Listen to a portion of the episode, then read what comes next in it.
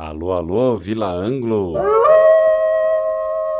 Rádio TV Mundo Novo. Rádio TV. Rádio TV Mundo Novo. Rádio TV Mundo. Rádio TV Mundo. Rádio TV Mundo Vai gravar isso aí. Oi, eu sou a Ariela e este é o podcast Você Tem Fome de Quê? Essa primeira temporada é uma parceria entre o projeto Comida e Cultura e o estúdio Deck do Doc. Convidamos vocês a ver e ouvir a entrevista completa no IGTV do Instagram, arroba Projeto Comida e Cultura, ou no canal do YouTube Comida e Cultura. Hoje quem conversa é Bela Gil.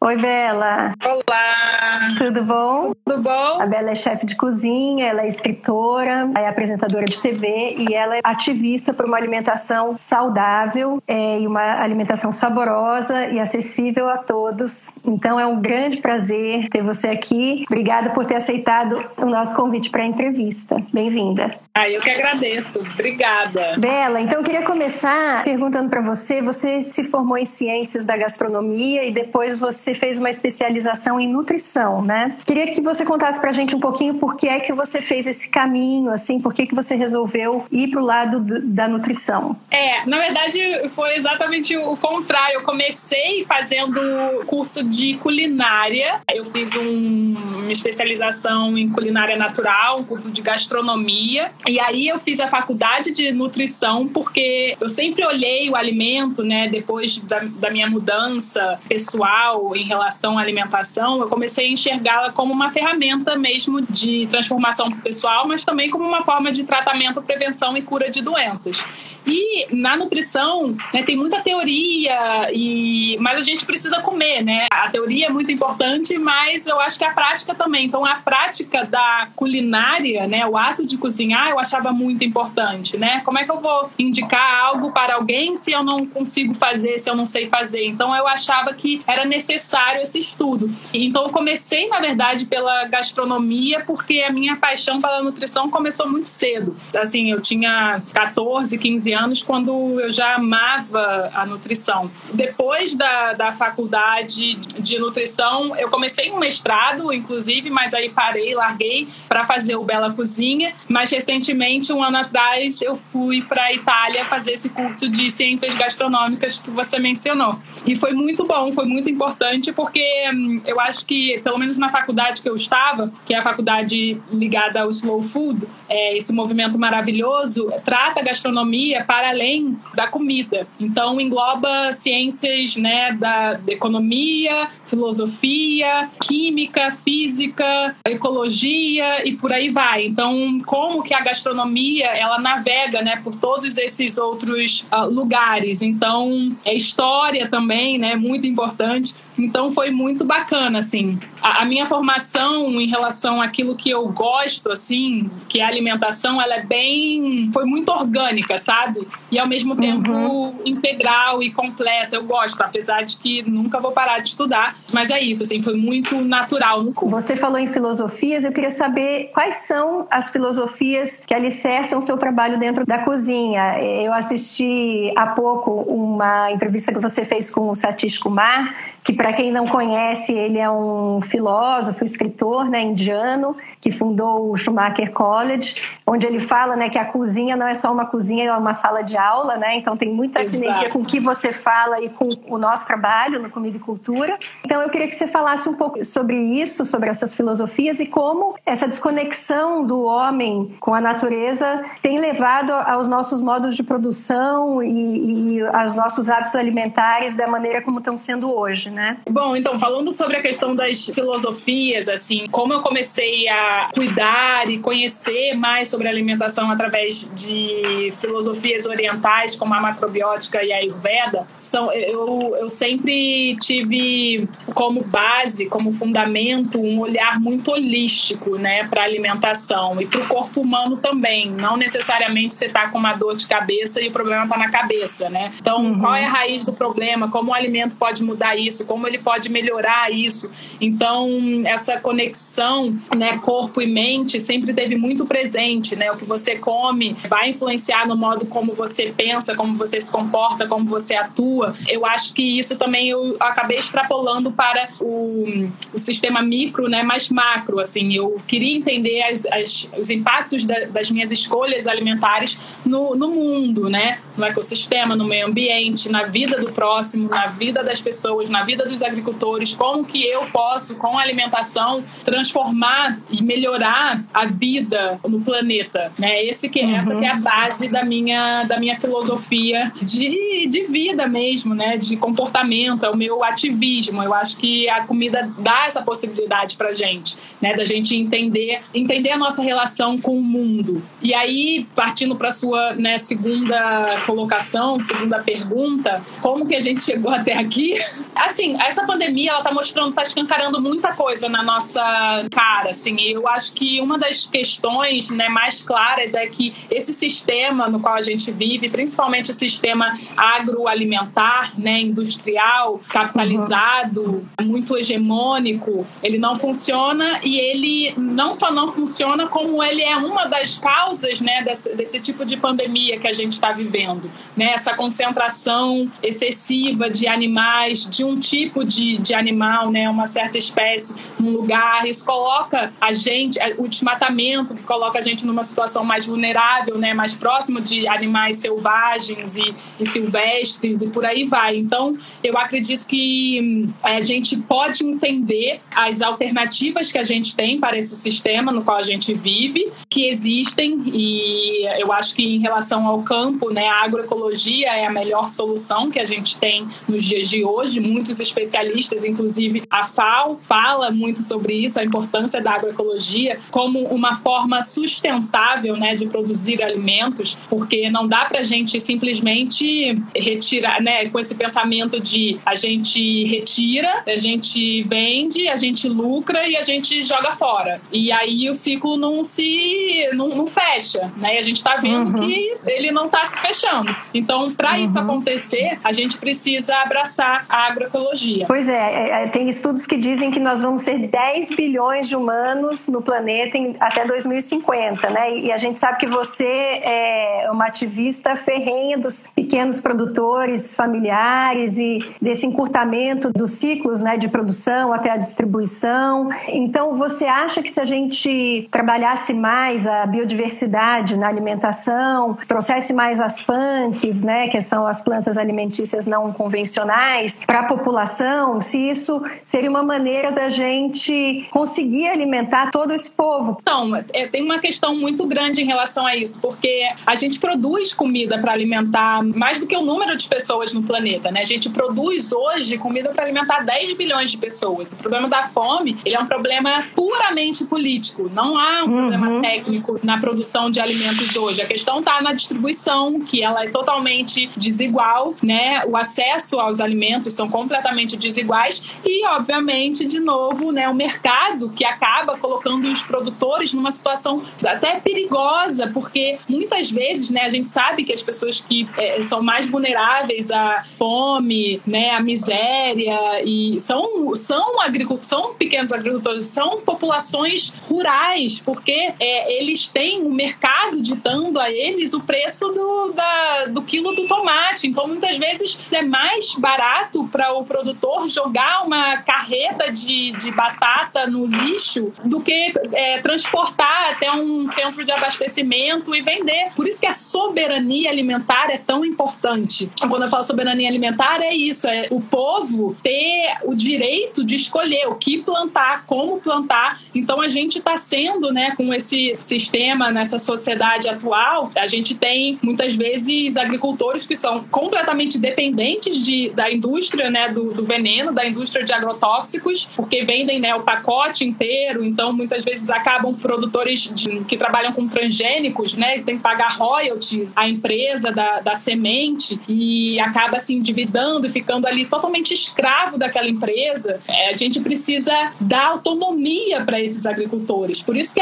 há uma importância muito grande quando eu falo compre do produtor local, faça uma compra direta, você está dando uma alternativa a esse produtor de não entrar nessa, nesse jogo sujo, sabe? Como é que a população que não sabe como é que chegar no pequeno produtor, como é que ela pode caçar isso? Você podia falar um pouquinho sobre CSAs, ou essa, esses grupos Sim. de consumo consciente que estão surgindo por aí, com a pandemia principalmente? Com certeza, muito bem lembrado. CSA, que é essa agricultura, consumidores que apoiam os agricultores, você basicamente entra como sócio, né? Você cria uma sociedade assim com o, o agricultor e tudo aquilo que ele produzir, que ele cultivar, ele vai ser vendido, na, na verdade, entregues para os associados. E isso é muito importante porque muitas vezes você vai à feira e aí o cara fala: ai, mas que assim, roupa é uma coisa, você estoca e você guarda lá por tempo indeterminado. Agora, o cara leva 50 caixas de laranja e vende só 25, as outras 25 vão apodrecer. Então, você, quando compra diretamente, né, você entra nesse, nesse esquema de CSA, você está dando a oportunidade para o produtor ele ter a certeza de que tudo aquilo que ele está produzindo vai ser escoado. Né? Não vão ter caixas de laranja voltando da feira para ele. Então, isso é muito importante. Então, a, a, dá para entrar né, no CSA Brasil, bota aí no Google que você vai achar né, produtores da sua região que podem oferecer esse serviço para você. E, é, inclusive, eu agora faço parte de um instituto, o Instituto Brasil Orgânico, eu sou vice-presidente desse instituto que está começando, foi criado no final do ano passado, pelo Rogério Dias, que eu acredito que você conheça. Ele trabalhava no, no MAPA, e aí a gente se juntou com o IDEC, tem o, o site do IDEC, você bota mapa de feiras orgânicas e vai aparecer lá na tela do seu computador todo, todos os agricultores, né, perto de você, em todas as regiões, cidades, municípios, enfim, do Brasil que estão cadastrados, você pode encontrar lá. Bota lá, São Paulo, vai aparecer os produtores, você entra em contato. A gente fez esse projeto junto com eles agora, é, mais especificamente para na pandemia, para poder né, garantir a renda né, do produtor e fazer com que as pessoas consigam achar produtos saudáveis, né, produtos orgânicos durante essa quarentena. Eu indico tanto o CSA, vários produtores orgânicos e agroecológicos que você pode achar nessa feira. É só botar lá idec.com.br ou mapa de feiras orgânicas IDEC que vocês vão achar. É, isso é importantíssimo agora porque muitos pequenos produtores que não estão conseguindo escoar as produções porque não, não, não podem vender em feiras livres, não podem vender para restaurantes, que está tudo fechado com a pandemia. Então, se a população não fizer isso, corre o risco deles não terem dinheiro para plantar a próxima safra e de não existir comida de verdade, ou seja, comida fresca, à disposição da população daqui a um tempo. Queria aproveitar para te perguntar se você acha que vai haver uma mudança nos hábitos alimentares pós-pandemia, se já está havendo e se vai ter mais mudança. É uma pergunta difícil, mas eu sei que, que o ser humano é muito imediatista, né? Eu acho que é muito difícil para o ser humano entender que, poxa, a gente tem que reduzir aqui a quantidade de lixo que a gente produz, a gente tem que reduzir a nossa pegada de carbono porque o planeta está sofrendo. E isso é muito distante, né? Com a alimentação é a mesma coisa. Pô, por que, que eu vou comer bem, sabe? Por que, que eu vou trocar um hambúrguer por uma salada, sendo que, entendeu? Eu tô. O quê? Pra viver 100 anos? Eu não tô afim de viver 100 anos. Então não tem esse, essa cultura da prevenção, né? De prevenir, de se prevenir, se cuidar para fazer com que você se sinta melhor e consiga viver mais tempo, ou fazer com que outras gerações, né, gerações futuras, possam usufruir desse mesmo planeta que a gente está vivendo. Então tem uma. E um individualismo, né, muito grande também, né? Falta de empatia total, né? Total, exatamente. A questão dessa. Eu falei desses exemplos de imediatismo para dizer que eu acredito que hoje muitos estão mudando né, a sua alimentação ou por medo do Covid, porque a gente precisa de uma situação limite, né, muitas vezes, para mudar. Infelizmente, né, doenças e, e o medo a, a, se defrontar com a morte e com a ideia da morte e tudo mais faz com que as pessoas mudem. A, a alimentação está sendo transformada, mas eu não sei até quando isso, tipo, por quanto tempo isso pode pode se estender, sabe? Talvez eu, eu sinto que somos seres também que, né, quando chegar na no normalidade, no conforto, podem voltar tudo atrás, sabe? Eu não sei o quanto que as pessoas vão estender essa mudança. E tem uma coisa também de mudança de hábitos que tem essa pro lado bom, né? Que você está falando que seriam mudanças boas para é, a imunidade, para a saúde e tal, mas tem uma mudança que eu tenho falado com vários entrevistados aqui no Comida e Cultura que está sendo é, engraçado de, de ver que as pessoas estão com muito desejo de comer doce, de comer açúcar, né? Porque tá, esse confinamento gera uma ansiedade e aí as pessoas estão fazendo muito doce e comendo muito doce. Então, até na entrevista com o Graziano, da FAO, ele falou desse risco que a gente corre de fazer mudanças alimentares que depois a gente não consegue, né? Porque os hábitos, depois de duas, três semanas se alimentando de certa forma, depois você não consegue voltar atrás, né? Então, eu queria que você falasse também um pouquinho sobre isso. O que, que você pensa sobre isso? É, exato. Também tem os maus hábitos, né, que podem ser adquiridos nessa quarentena. Eu tava sendo aqui otimista e já pensando nas coisas boas, tipo, nas mudanças positivas das pessoas. Mas Graziano, esse ser é, maravilhoso, iluminado, uma pessoa. Nossa, sou muito, muito fã do Graziano. Somos duas. E, obviamente, realista, político. Então, Uhum. eu acho que hum, eu acredito que essa quarentena ela também está sendo um convite para as pessoas se descobrirem. Eu vejo que muitas pessoas estão se descobrindo na cozinha. Estou vendo, na verdade, muito mais hábitos sendo conquistados, né? Hábitos positivos sendo conquistados do que hábitos negativos. Então, eu acho que para isso não acontecer, para a gente não cair nessa armadilha do comer mal e levar isso por um tempo, cair na armadilha dos ultraprocessados, porque é muito fácil também, né? É, eles são super acessíveis, super práticos e você já está toda sobrecarregada com todas as tarefas domésticas que você tem que fazer. Então, né, no final do dia você vai querer o quê? Uma lasanha congelada no micro-ondas. Você vai querer um pacote de chips de batata para acompanhar o filme que você vai ver para relaxar no final do dia. Então, eu acho que o que a gente pode fazer nesse momento é usar isso como realmente um convite para gente ir para a cozinha, para gente se descobrir, para gente fazer pazes com a panela, para gente construir um hábito que vai ser levado para o resto da vida. O que a gente não foi educado na infância em relação à nossa alimentação, a gente pode usar essa quarentena para se educar nesse momento, sabe? Eu acho que educar os nossos filhos. Se o seu filho quer comer um biscoito, né, não precisa sair para comprar o biscoito. Vamos para a cozinha, é um momento que vão ser, vai ser uma hora, você vai estar ganhando ali, gastando energia da criança, a atenção da criança, o foco da criança, para produzir algo que ela vai amar, entendeu?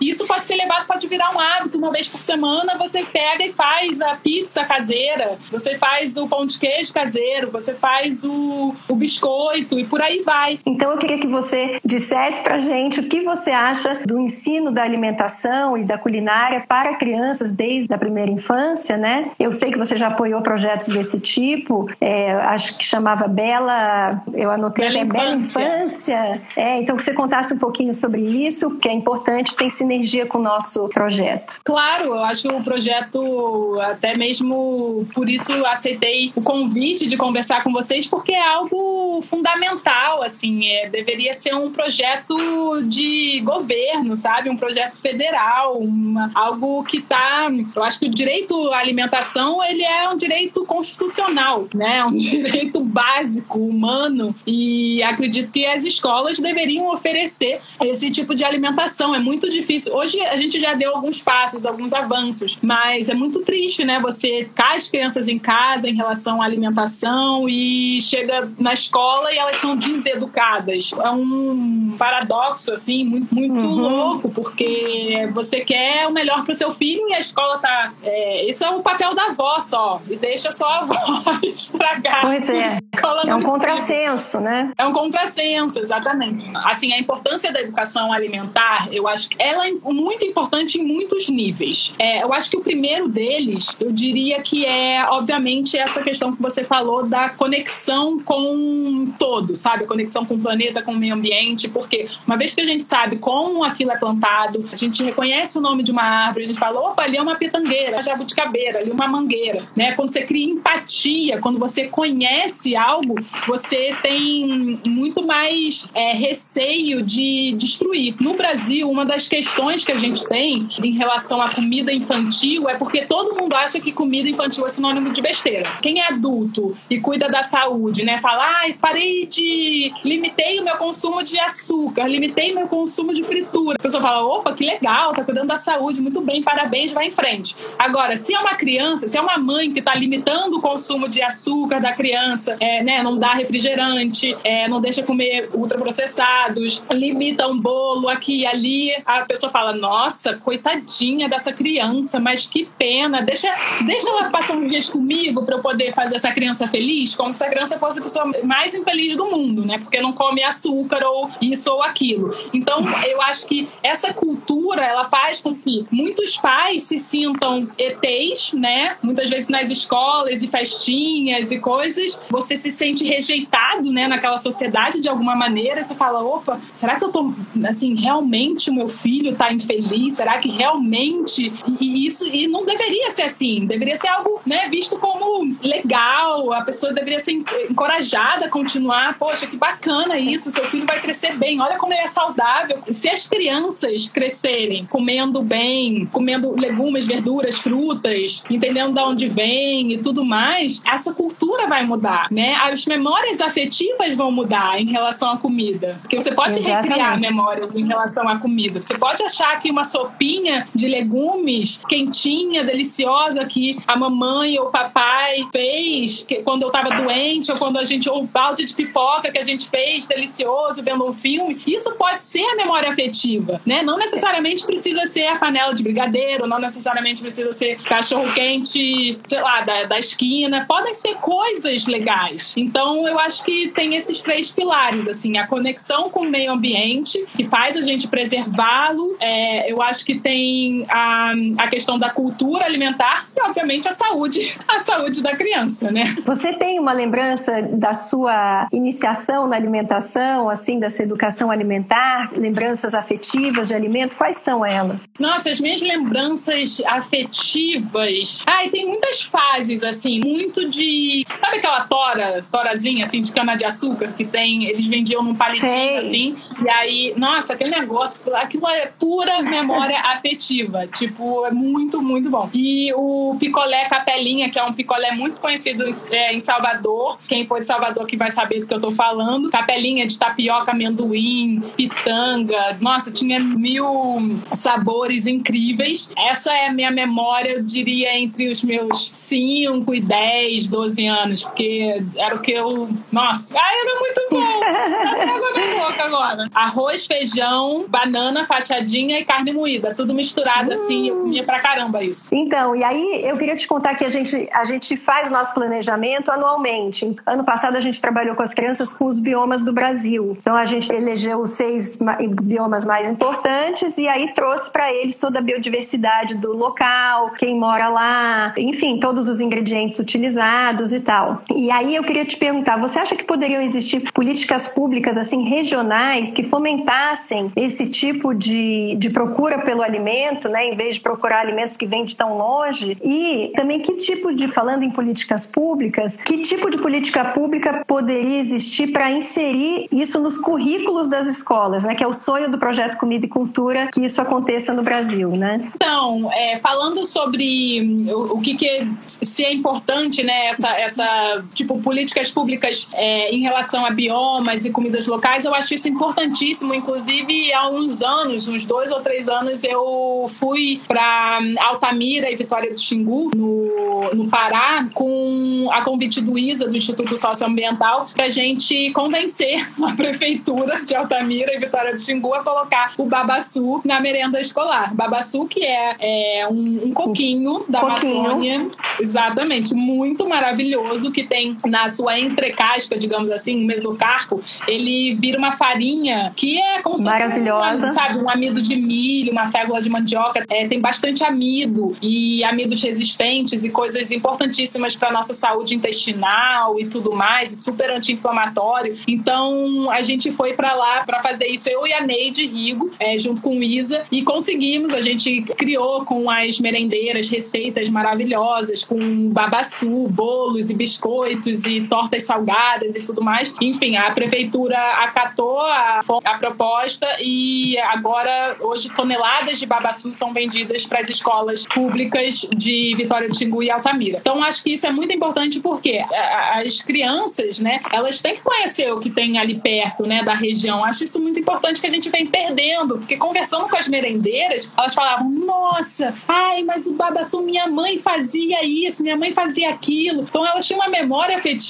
com o babaçu que era maravilhosa. E as crianças estavam perdendo aquilo. Por que, que essa, uhum. essa hum, geração tem que perder nessa oportunidade maravilhosa? Então, com certeza, acredito na importância de políticas públicas relacionadas a biomas, eh, alimentos nativos, punks e por aí vai. É, em relação à educação e à implantação de, nos currículos escolares de uma matéria mesmo que fosse ligada, né, que fosse assim o comida e cultura, que é uma matéria transversal, como você falou, dá para estudar milhões de coisas dentro de uma cozinha, desde história, matemática, ciências, enfim, fora cultura e todo o resto, né? Exatamente. Eu acho que isso é muito importante. É assim como o sonho do Comida e Cultura, do projeto de vocês, é o meu sonho também, sonho em ter essa, enfim, a educação alimentar no currículo escolar. Assim, para ser implementada, a gente só precisa mesmo de, de vontade. Eu conversei uns anos atrás com a ex-ministra Tereza Campelo, do Ministério de Desenvolvimento Social e Combate à Fome, porque ela, eles estavam super preocupados com a, o aumento né, de doenças crônicas não transmissíveis nas crianças, obesidade, diabetes, câncer e por aí vai. Que eu falei que eu tinha um projeto, na verdade, bem parecido. Eu queria implementar isso como um projeto piloto para ter dados, coletar dados e tudo, fazer uma proposta para uhum. isso virar, se tornar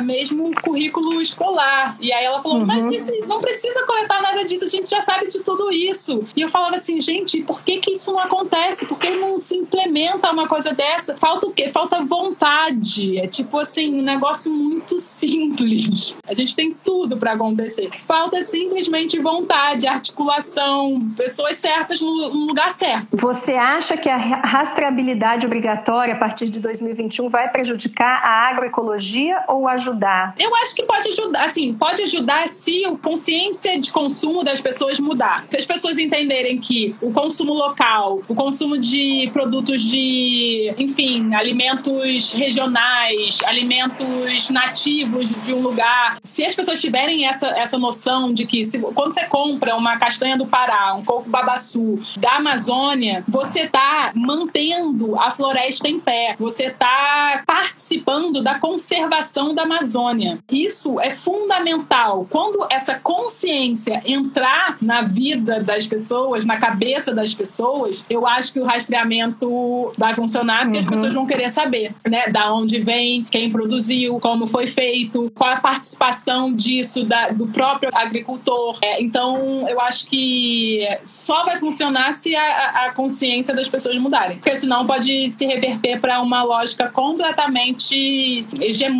sabe, de simplesmente uhum. as pessoas acharem que grandes marcas e grandes empresas fazem um grande trabalho e só vão querer comprar delas. Aí vai dar ruim. Tem uma pessoa perguntando como é falar de comida saudável, sabendo que não tem comida de jeito nenhum para muita gente. Essa pergunta é bem interessante. Eu adoro falar sobre isso, porque não é porque é, eu acho que uma coisa não elimina a outra. A gente precisa falar da fome, a gente precisa combater a fome. Isso é óbvio. Mas a gente não vai conseguir combater a fome se a gente não mudar a, o sistema, se a gente não mudar a engrenagem do sistema. É isso, é isso que causa fome. Não é falta de comida que causa fome, é um sistema alimentar que causa fome. E se a gente falar de comida saudável, a minha fala em relação à comida saudável é uma fala muito ampla, é uma fala muito holística, é uma fala que vai muito além daquilo que está no prato. É uma fala para a gente entender a importância da agroecologia, a importância da reforma agrária, a importância da diversidade no campo e no prato, é falar sobre os impactos de grandes monoculturas transgênicas na nossa sociedade.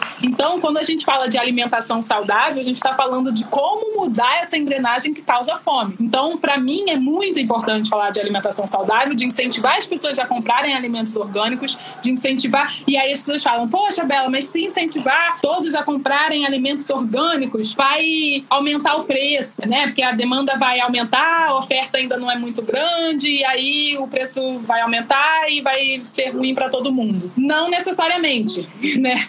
Eu acho, eu acho que gente... até pelo contrário. Né? Exato. Também, porque o que, que a gente precisa? A gente precisa de um tripé. A gente precisa de vontade do consumidor, ou seja, a gente precisa dar informação, fazer com que as pessoas entendam a importância do consumo de alimentos orgânicos para sua saúde própria, né? São alimentos sem veneno, tem muito mais elementos bioativos, né? Um alimento orgânico, ele é 50% mais de elementos bioativos do que um, um alimento convencional. Então, ele é muito mais saudável. Tem que entender essa, essa importância. O consumidor tem que querer esse tipo de alimento. Então, eu acho que é uma responsabilidade social de quem né, tem condições de comprar alimentos agroecológicos, alimentos orgânicos, fazê-lo, né? Uhum. Para a gente poder avançar nisso, nessa cultura de alimentos bons. Então, acho que esse é um ponto. O outro ponto é, são as empresas mudarem também. Eu acho que isso é fundamental. E a terceira são as políticas públicas, que a gente sabe que nada vai mudar se a gente não tiver política de incentivo à agroecologia, né? incentivo técnico, incentivo fiscal. A gente sabe que se a gente não tiver reforma agrária, que eu acho que vale muito bem Uma lembrar as pessoas.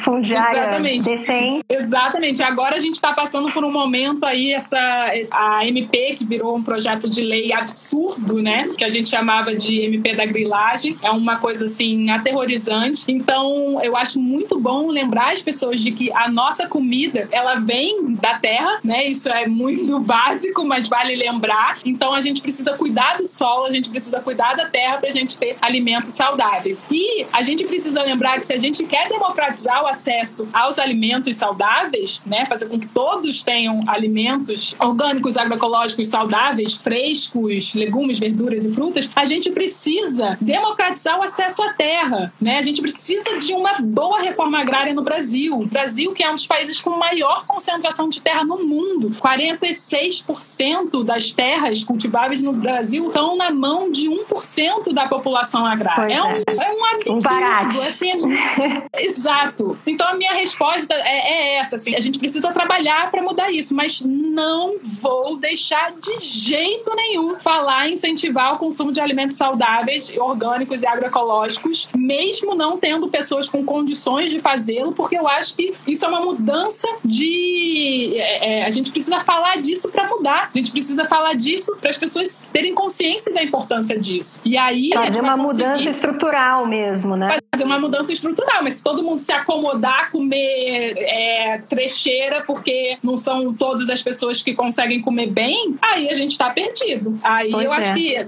uma coisa não, não justifica a outra de jeito nenhum. Muito bem respondido. Tem o pessoal aqui também perguntando bastante para você dar dicas de alimentos que fazem bem para a imunidade. Qualquer alimento que venha da terra, né? É, legumes, verduras, frescos. todos os alimentos frescos, porque a gente sabe que a nossa imunidade, 70% das células imunológicas estão no nosso sistema digestivo, estão no intestino, na verdade, e o, o intestino ele é habitado por habitado por várias bactérias e por várias bactérias, são trilhões de bactérias ali que precisam de comida, né? A gente fala muito em probiótico, mas a gente precisa de prebióticos para alimentar as, as bactérias para sustentá-las ali, né? As bactérias boas. Esses prebióticos eles estão nas fibras alimentares, nos amidos resistentes e por aí vai que você encontra na comida de verdade. Então, é, eu sei que alguém queria que eu falasse, ah, cúrcuma é bom para imunidade, o limão que é rico em vitamina C é bom para imunidade. É, Mas não é uma coisa só, né? É um equilíbrio, né, entre todos esses alimentos naturais que você está falando, né, frescos, né, de preferência. É isso. Bom, então antes de finalizar, que agora sim a gente está bem perto do fim, eu queria convidar todos que estão assistindo a curtirem a nossa página, Projeto Comida e Cultura, no Instagram. A gente tem um site também, comidaicultura.com. E vocês podem também acompanhar a gente pelo YouTube, nosso canal no YouTube, Projeto Comida e Cultura. É, Bela, eu queria muitíssimo agradecer a sua presença aqui. Foi muito rico, é sempre muito bom te ouvir falar. É impressionante como você. Dá pra gente ver que você sabe sobre o que você está falando, que você tem muita propriedade nesse assunto, trabalha com isso acho que há muitos anos e, e realmente é uma inspiração para todos nós. E queria fazer uma última pergunta para você, que eu faço para todos os entrevistados no final. Bela, você tem fome do quê? Ai, meu Deus, eu tenho fome de justiça. Jesus Cristo. Fica claro com o seu trabalho que você está em busca de justiça mesmo É de, e de um equilíbrio, né? Tanto da Terra, do planeta, como um equilíbrio entre os seres humanos. É notório no seu trabalho isso daí. Bom, Ai, queria que você. obrigada. Obrigada a você. Se você quiser deixar mais algum comentário aqui para todos que estão ouvindo a gente, que a gente está chegando no final, a gente agradece a presença de todos aqui. Queria Falar. agradecer é, você, toda a equipe do Comida e Cultura. Eu acho que é um projeto muito importante, né, necessário. Então, convido a todos a conhecer mais, seguir Comida e Cultura, projeto Comida e Cultura, e, e fomentar essa importância né, da alimentação saudável na nossa vida, porque eu acho que se a gente continuar sendo visto né, como algo elitizado ou algo que não é legal para todo mundo, ou até mesmo um olhar meio preconceituoso, eu acho que ainda tem um olhar meio preconceituoso em relação à alimentação saudável, alimentação também vegetariana, não só vegetariana, mas saudável em geral. Então, acho que abraçando esse estilo de, de vida, abraçando e respeitando, né? Se não, se não quiser abraçar, tudo bem, mas pelo menos respeite quem quer trabalhar com alimentação saudável, com justiça ambiental, justiça social, eu acho que é, é super importante. Então, meu recado é só é, é esse, assim, é esse respeito pela nossa luta. É, o caminho para a transformação verdadeira, né? Eu acho. Exato, exatamente. Então tá bom, Bela, brigadíssimo. Um beijo para você e para todos que estão nos ouvindo. Se puderem, fiquem em casa, se cuidem, que tudo isso vai passar. Então aproveitem para pensar bastante e mudar os hábitos para o lado bom, que nem a Bela falou, né? Mudar para o bem, com otimismo, com esperança. Exatamente, é isso.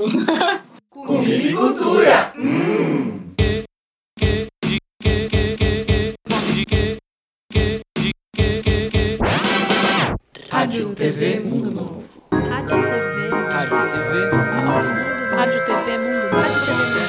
Rádio TV Mundo Novo.